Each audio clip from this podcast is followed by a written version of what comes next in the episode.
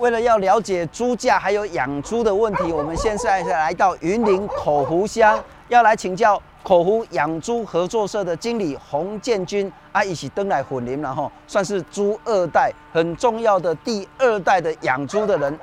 建军你好，聪哥好，聪哥好，拍写拍谢，现在来这边麻烦你了哈。那可不可以带我看一下你们的养猪场？好，那首先我们先穿上防护措施、雨鞋，还有那个防护衣，我们再进场，好不好？这个防疫的问题要。对对对，这个非常重要。我们自己都有带这个防护衣。谢谢谢谢。哎，谢谢建军来。好。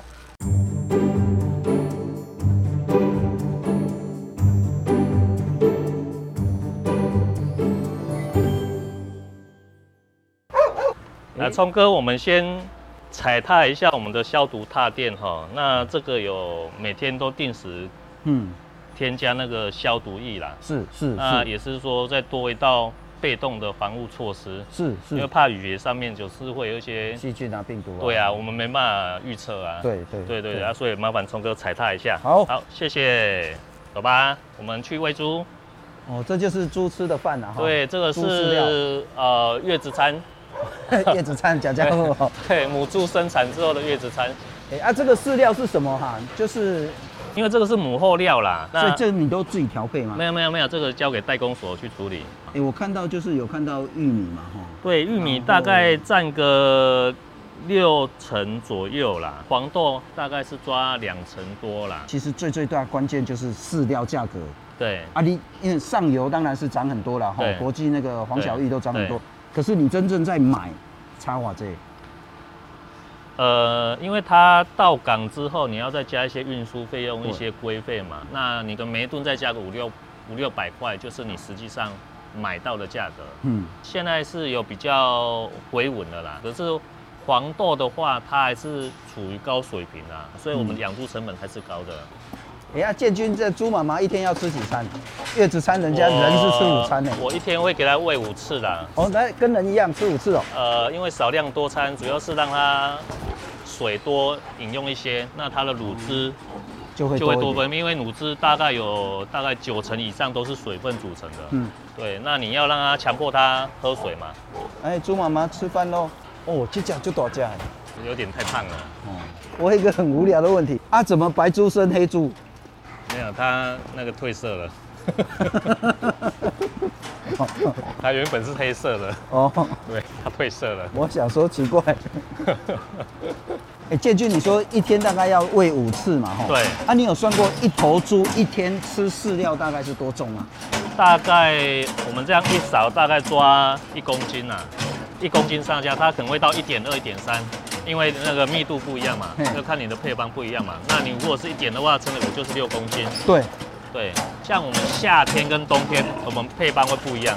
因为夏天天气太热了，跟人一样，它吃的少，所以我们的配方可能会挑呃调整为高营养的。啊，冬天吃的多嘛，那我们会下修它的营养规格。重量重，但是营养比较少。啊，夏天就是重量小，营养高。对。差不多，主要是它营养规格，我们会随着季节做调整啊。因为你看哦，小猪它如果说在产房的时候，它如果说离乳离乳的时候二十八天嘛，嗯，它如果说体重它可以达到每只小猪可以达到七至八公斤以上的话，那它将来上市的日期它会缩短。因为它就赢在赢在起跑点了。那我们把小猪养大，主要是跟你的上市天数缩短，嗯，那，提升你猪场的周转率。是，对，因为该出去你没出去，你的周转率就下低了。换句话说，你这个饲料如果用得好，母猪吃的吃的开心，它分泌的乳汁就多，而且营养，小猪长得就漂亮。对，所以我才说这是坐月子餐嘛。一直，哎。好，那我们往稍微往前推一点点哈。好，按我们加水，对。那你也晒了哈。可以可以，按水把它关起来。Hello，吃饭哦。哎，不过建军，我也听说那个宰猪啊，它那个猪下痢好像问题很严重。你这边会这样吗？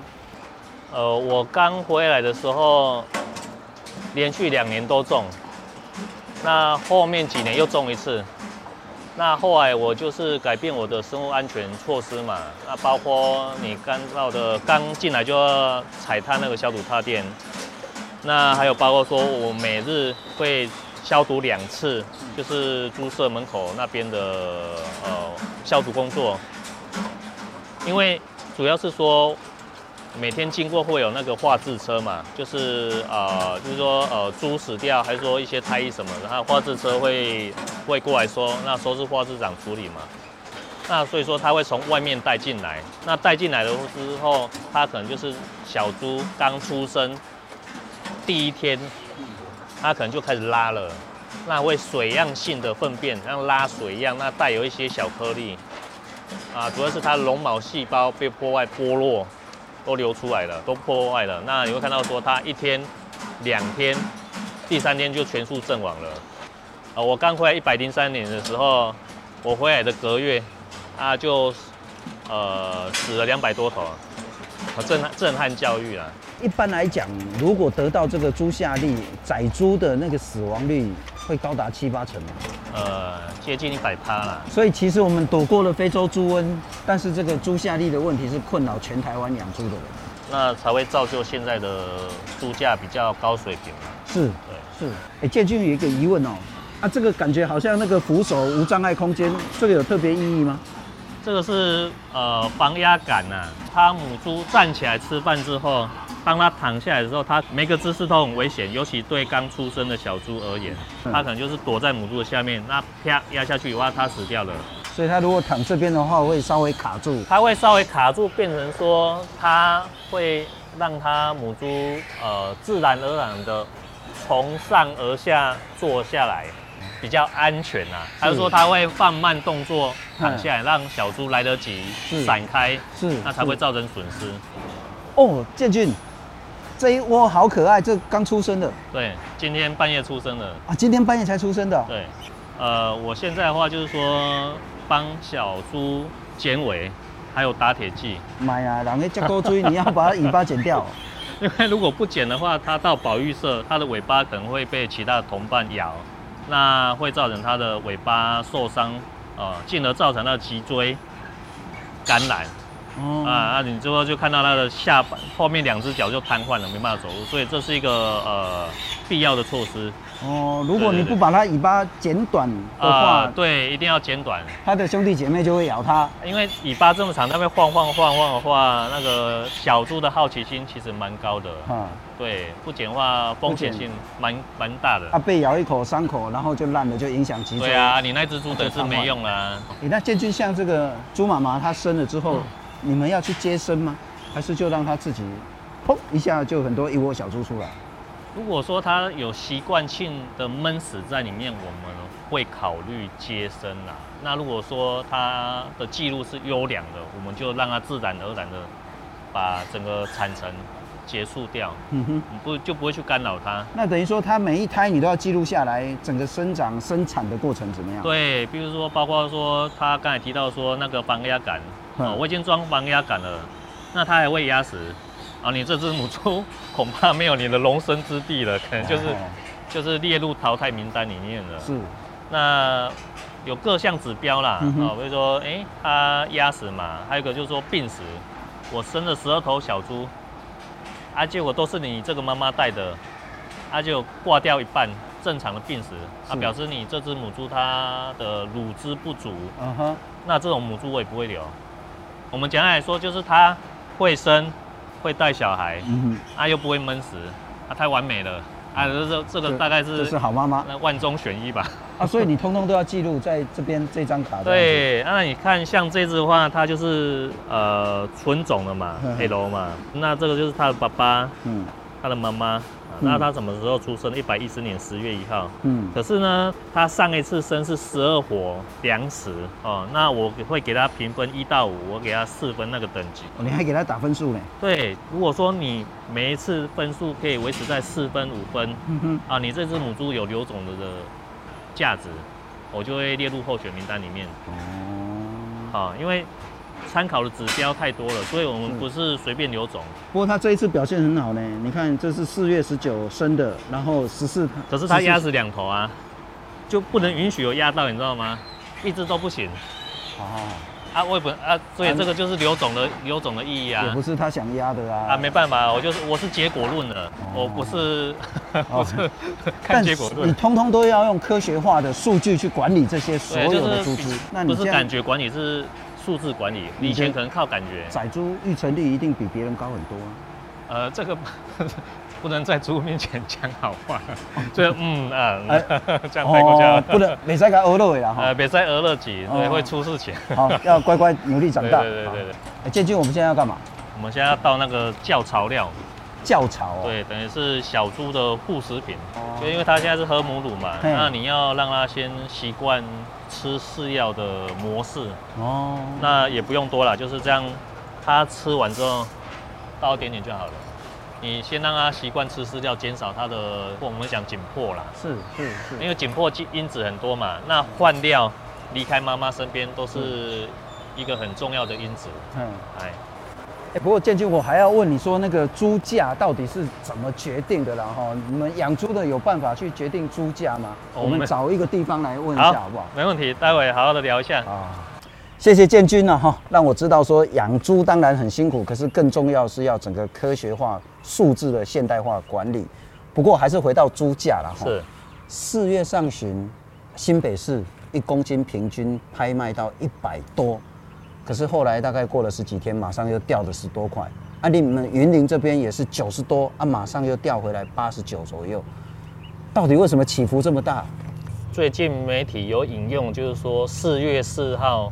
拍卖价达到一百一十一块，啊，其实那天呢、啊，理论上凭良心来讲，那天只有澎湖拍卖，啊它不是全台湾的拍卖价。是，那澎湖的在养头数只有两千六百头，啊，所以就被我我只能说被错误引用了。嗯哼，基本上那时候的价格是接近一百块了，农委会就顺应民怨。压制猪价，嗯，啊，我所以其实我们蛮冤枉的，嗯，啊我因为我们是生产的最底层，那我们的获取的利润是最少的，可是我们要承担的骂名，啊，跟指责是最多的，也很不公平啊。对，哎，不过我想说，到底为什么像是那个三月到四月上旬，那个猪价是一直上去，一直上去？那最高了哈，那我们也是讲说，譬如说新北市那时候的平均是有真的是破百，可是大概是几天之后，马上又下修了十几块，是因为政府出手的关系吗？因为它就是有根据呃现有的畜牧法规去做一个调节动作了。嗯，哦，我们不能说它于法无据啦。啊，它先是限购冷冻厂是采购嘛，他说要专案进口猪肉三千吨嘛。嗯哼。那还有说啊，猪农惜售嘛，说一年一连续的组合拳打下来，大概在一个礼拜之内就是骤降十三块了。是，哦，四月一号开始，聪哥你还记得吗？是我们的平均电价是涨一成，加工的猪肉制品，他们需不需要用电？嗯哼，那刚好就趁猪肉涨价这个呃理由，顺势涨上去。那我们又成了背锅侠了。一个呢，就是限缩冷冻厂的采购量，啊，这不对吗？啊，不一顿起来，啊，给小路来入管呢？呃，正常来讲，每天全台湾冷冻厂它采购的头数大概是落在四千五百头上下，嗯、那它可能给你缩减两成或是三成。哦，那个就会马上影响到你的注资拍卖价格了。是，现在这个价格，呃，大概是属于成本区以下了啦，等于是无探钱啊啦。您您成本是多少？譬如讲一公斤啊，哈，那拍卖价格是九十块的话，这样子应该是还有利润。因为在谈那个成本价之前，我们要谈说预成率的问题嘛。是，呃，预成率去年到今年来讲，真的是太差了。你租资预成率差嘛，你成本是不是势必也是当然提高抬高？嗯哼，对呀、啊。那抬高之后，然后呃有民怨，我们又被打压。嗯哼，那你这样的恶性循环，假如说，如果我是猪农，我会觉得说，哦，那算了，我心灰意冷了，我就干脆减养数量了。那就会导致说我们的在养头数，嗯哼，十年来的新低。现在好像小厂的那个退场数也很多很多。我们就讲养猪大县来讲，第一是云林，嗯，第二是屏东。屏东，我们以云林来讲，呃，五百头以上占五成七以上了。那屏东刚好相反，呃，五成多以下都是五百头以下的。是。我们如果再细部的去看云林的话，呃，它是以麦寮减少一万多头最多，那水林增加七八千头，嗯哼，最多一增一减嘛。那屏东的话，九如它减少的头数，这样看它是第一名。那、啊、另外一个就是说，先讲惜售这件事了哈。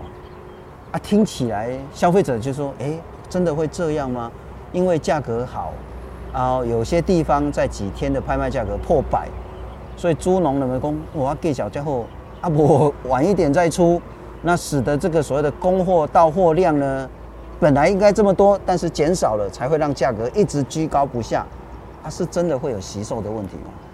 为什么猪量会减少？因为疫病关系嘛。那既然得到了，大家普遍性都有生产的断层。我们先讲台湾的那个猪肉的那个呃猪肉量了哈。统计到现在一到三月，差不多每个月要五万公吨的猪肉量。嗯哼。那如果我再将土检投诉再加进去的话，大概可以做到每个月大概五万多，接近六万公吨的猪肉量。农委会一直说我们猪农惜售，呃，其实你换一个角度去想，你后面预期是不是猪肉量的不足？那我们延长猪只上市。其实对我们来讲也是有风险的，为什么？因为这个牵扯到市效。是，你刚才看到小那个十几公斤的小猪，它可能是换肉比，大概是两公斤，嗯哼，饲料换一公斤的肉，最佳状态之下，那你到了一百三十公斤，是，大概是三点多公斤，三到四公斤换一公斤的肉。那我养越重，视效越差。是啊啊啊！可是又要兼顾说这个后期猪肉量的不足嘛，所以延长猪只上市是最佳补足猪肉量不足的一个方式之一呀。嗯哼，啊讲白一点，可是却被农委会误解说我们是在洗手洗手啊，那建军进口呢？进口可能两个部分，一个是国外直接进口进来，第二个就是所谓的台糖自己的猪释出到市场里面。对。好吗？如果透过进口，那你讲进口量要牵扯到要把玉米拿进来一起谈，是啊。那在一百一十年那时候，玉米开始上涨，那你也知道说玉米占你的成本大概六七成嘛，是啊。那好死不死呢，那时候又发生了说它的猪肉的进口量啊比同期。年增率增加了八成六，嗯哼，玉米就在贵了，啊，猪肉进口量增加八成六，呃，你的拍卖价格又跟着差，是，因为拍卖价格会随着你的进口量，哦，有一个联动关系。不过我们猪价牵涉到会有明显的季节性的因素了哈，像前一阵子当然是因为清明节，那接下来遇到母亲节，然后遇到端午节，可是如果从到货跟价格的这个趋势来看，很显然我们在每年的七月、八月，到货量会最少，然后价格会最高。换句话说，现在的价格在五六七月的时候会继续往上飙。呃，刚才讲到说，就是那个拍卖价格，嗯，啊，拍卖价，因为天气的猪只吃不下，又是一个你影响你的上市重量跟上市投诉的一个因子之一，那是天气因素嘛。嗯哼。可是呢，在去年的时候就比较好，比较不一样。去年冬天，呃，中秋节之后本来就应该要跌下来，是。可是为什么没有跌呢？为什么？因为那时候开始进口量就不足了，价格也拉高了。因为进口我们台湾都是西班牙猪肉占据第一名，是。那西班牙当地就从二零二零年开始，他们就是呃动物福利法实施，那加上抗生素使用的限制，那导致他们母猪的死亡率呃拉高很多，啊连带造成他们小猪的生产量降低，那是不是就影响他们的当地的拍卖价格？他们当地的拍卖价格上涨两成多了，那何况是从那边进口到台湾的价格，当然会再叠加上去嘛。呃，我觉得后面还是会没猪啦，因为台湾一直以来就是缺猪不缺肉，什么意思呢？缺什么猪呢？缺的是屠宰三天内的猪肉，嗯哼，因为你看像上超市还是说肉呃菜市场的肉摊，他们需要是屠宰三天内的生鲜猪肉，是。可是台湾，呃市面上不缺的是什么呢？不缺的是便宜的冷冻猪肉。那现在呃肉也缺了，进口量减少了嘛，那猪也缺了。啊，才会造就现在这个情况嘛。是是，对。那我觉得最好的市场调控机制，你就是让它的涨。那农委会必须要承担责任，说，呃，那时候玉米飙上天价的时候，怎么没有用有力的措施，嗯、像压制猪价的方式，是让它七天内就有办法跌十三块。OK，猪的饲料政府有补贴吗？它。只有免征营业税五趴，是五趴而已，是五趴，就饲料进口免征营业税嘛。对，可是你又要这个，你又要把那个台币的汇率那个算进去啊。了解。对啊，你那个输入性通膨要算进去，所以已经抵消掉还不够啦。不过因为猪价真的牵涉到所有的民生啊，哈，那猪肉一涨的话，不是只有控肉饭、排骨饭，那个包括贡丸、包括小吃、包括我们整个民生都会受到很大的影响，所以大家很关心猪价。可是要让猪价平稳，倒不是说要出手压，而是要回到更前端的讲到疫病的这个问题。刚刚我们看你其实做了很多很多这些防疫的措施。那政府在疫病，也就是不管是在预成率的方式，在防疫的工作，可以做什么？真的帮到你们猪农？可以帮我们就是呃硬体设施的补助嘛。嗯。那管理他没办法补助，管理是靠我们自己。当然。那个亲力亲为啊。是。愿不愿意做？那做的程度到怎样？那是要靠我们自己了。嗯哼。那。像根据呃平科大还有嘉义大学的送检资料啊，是病例来说啊，就是说以去年来讲，一整年来讲，像平科大资料送检的病例是以 PRRS 占五成居多啦。嗯哼，那接下来是呃鼻咽型梅将军引起的 SEP 病变占四成三，排第二名了。是啊，那同样这个。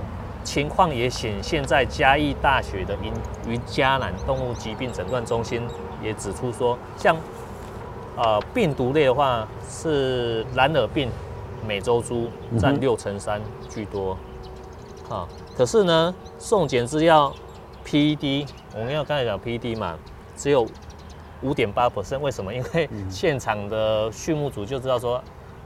因为它病征很具有特异性啊，是三天内就死掉了。PED 就讲猪下痢的问题，啊，所以所以才会造就说，哎，为什么送检率只有五点八？因为现场那个就挂掉了，呃，现场的老板都知道说这个就是 PED，不用送了。嗯哼，那这个我发都该管。PERS 的话，它是有商业性的疫苗，可是 PERS 它也是会呃变种嘛，一些生物安全措施要做到位，是有做，可是你要做到位。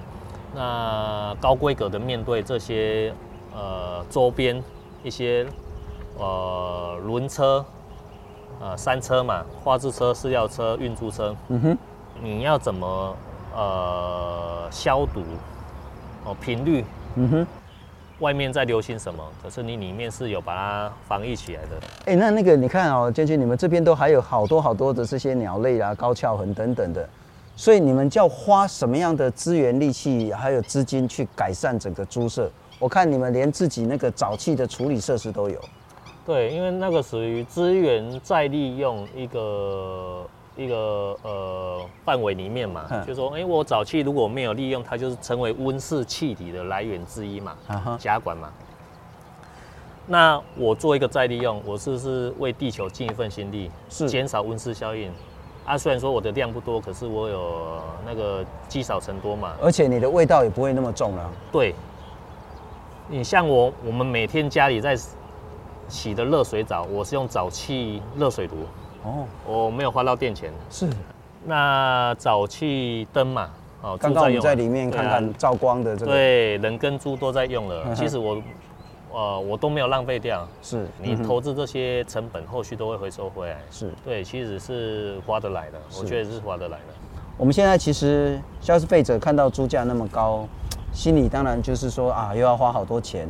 政府看到那个猪价那么高，可能觉得说啊，民怨会起来。对于消费者，对于政府，乃至于对你的这些同业朋友们，你会有什么样的想法或期待？猪价高涨，对我们来讲，对我们猪来讲是非战之罪啊。因为价格决定是呃众多的承销商决定的嘛，承销商拍卖而来的，得到一个平均价格嘛。可是当猪价上涨的时候，消费者会骂政府嘛？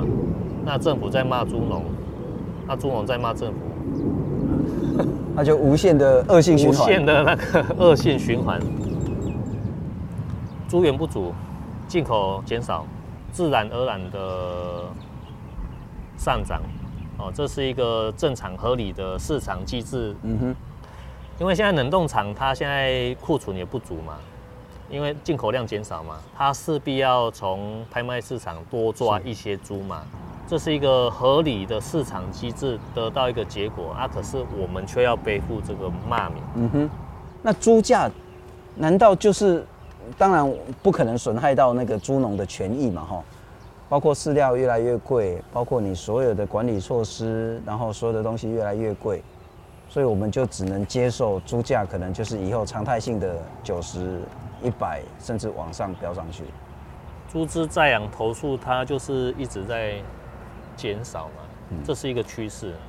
因为我们要先讲国外进口的进口国啦，啊，西班牙第一，再来是加拿大，那再来是目前来看是丹麦。嗯哼。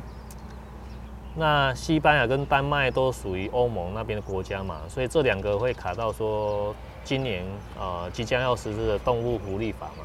这个法施施行下去，它会让欧盟那些呃生产猪肉的国家，他们那个上市肉猪头数一定会势必的减少，嗯、那会影响到后续台湾这边进口的价跟量，所以后面。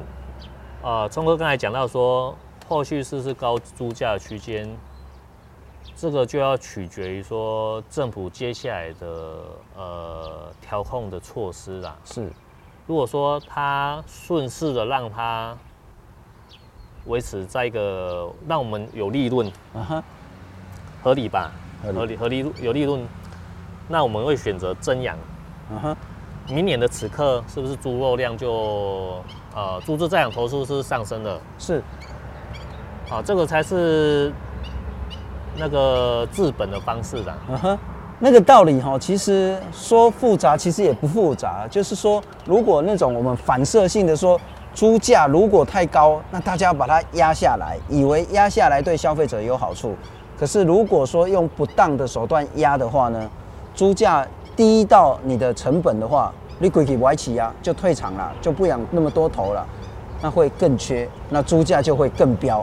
可是你如果让它合理的那个合理，也许每个人想法不太一样，但合理有利润，那猪农愿意多养更多的这些猪只的话，那价格反而可以被维持比较平稳，那这才是比较好的稳定猪价的措施，长久之计啦。非常感谢云林口湖养猪合作社的经理。洪建军啊、呃，他也是一个非常重要、优秀的青农，然后啊，回来口湖这边继续养猪，也给我们很多的建议。谢谢，谢谢，谢谢聪哥，谢谢。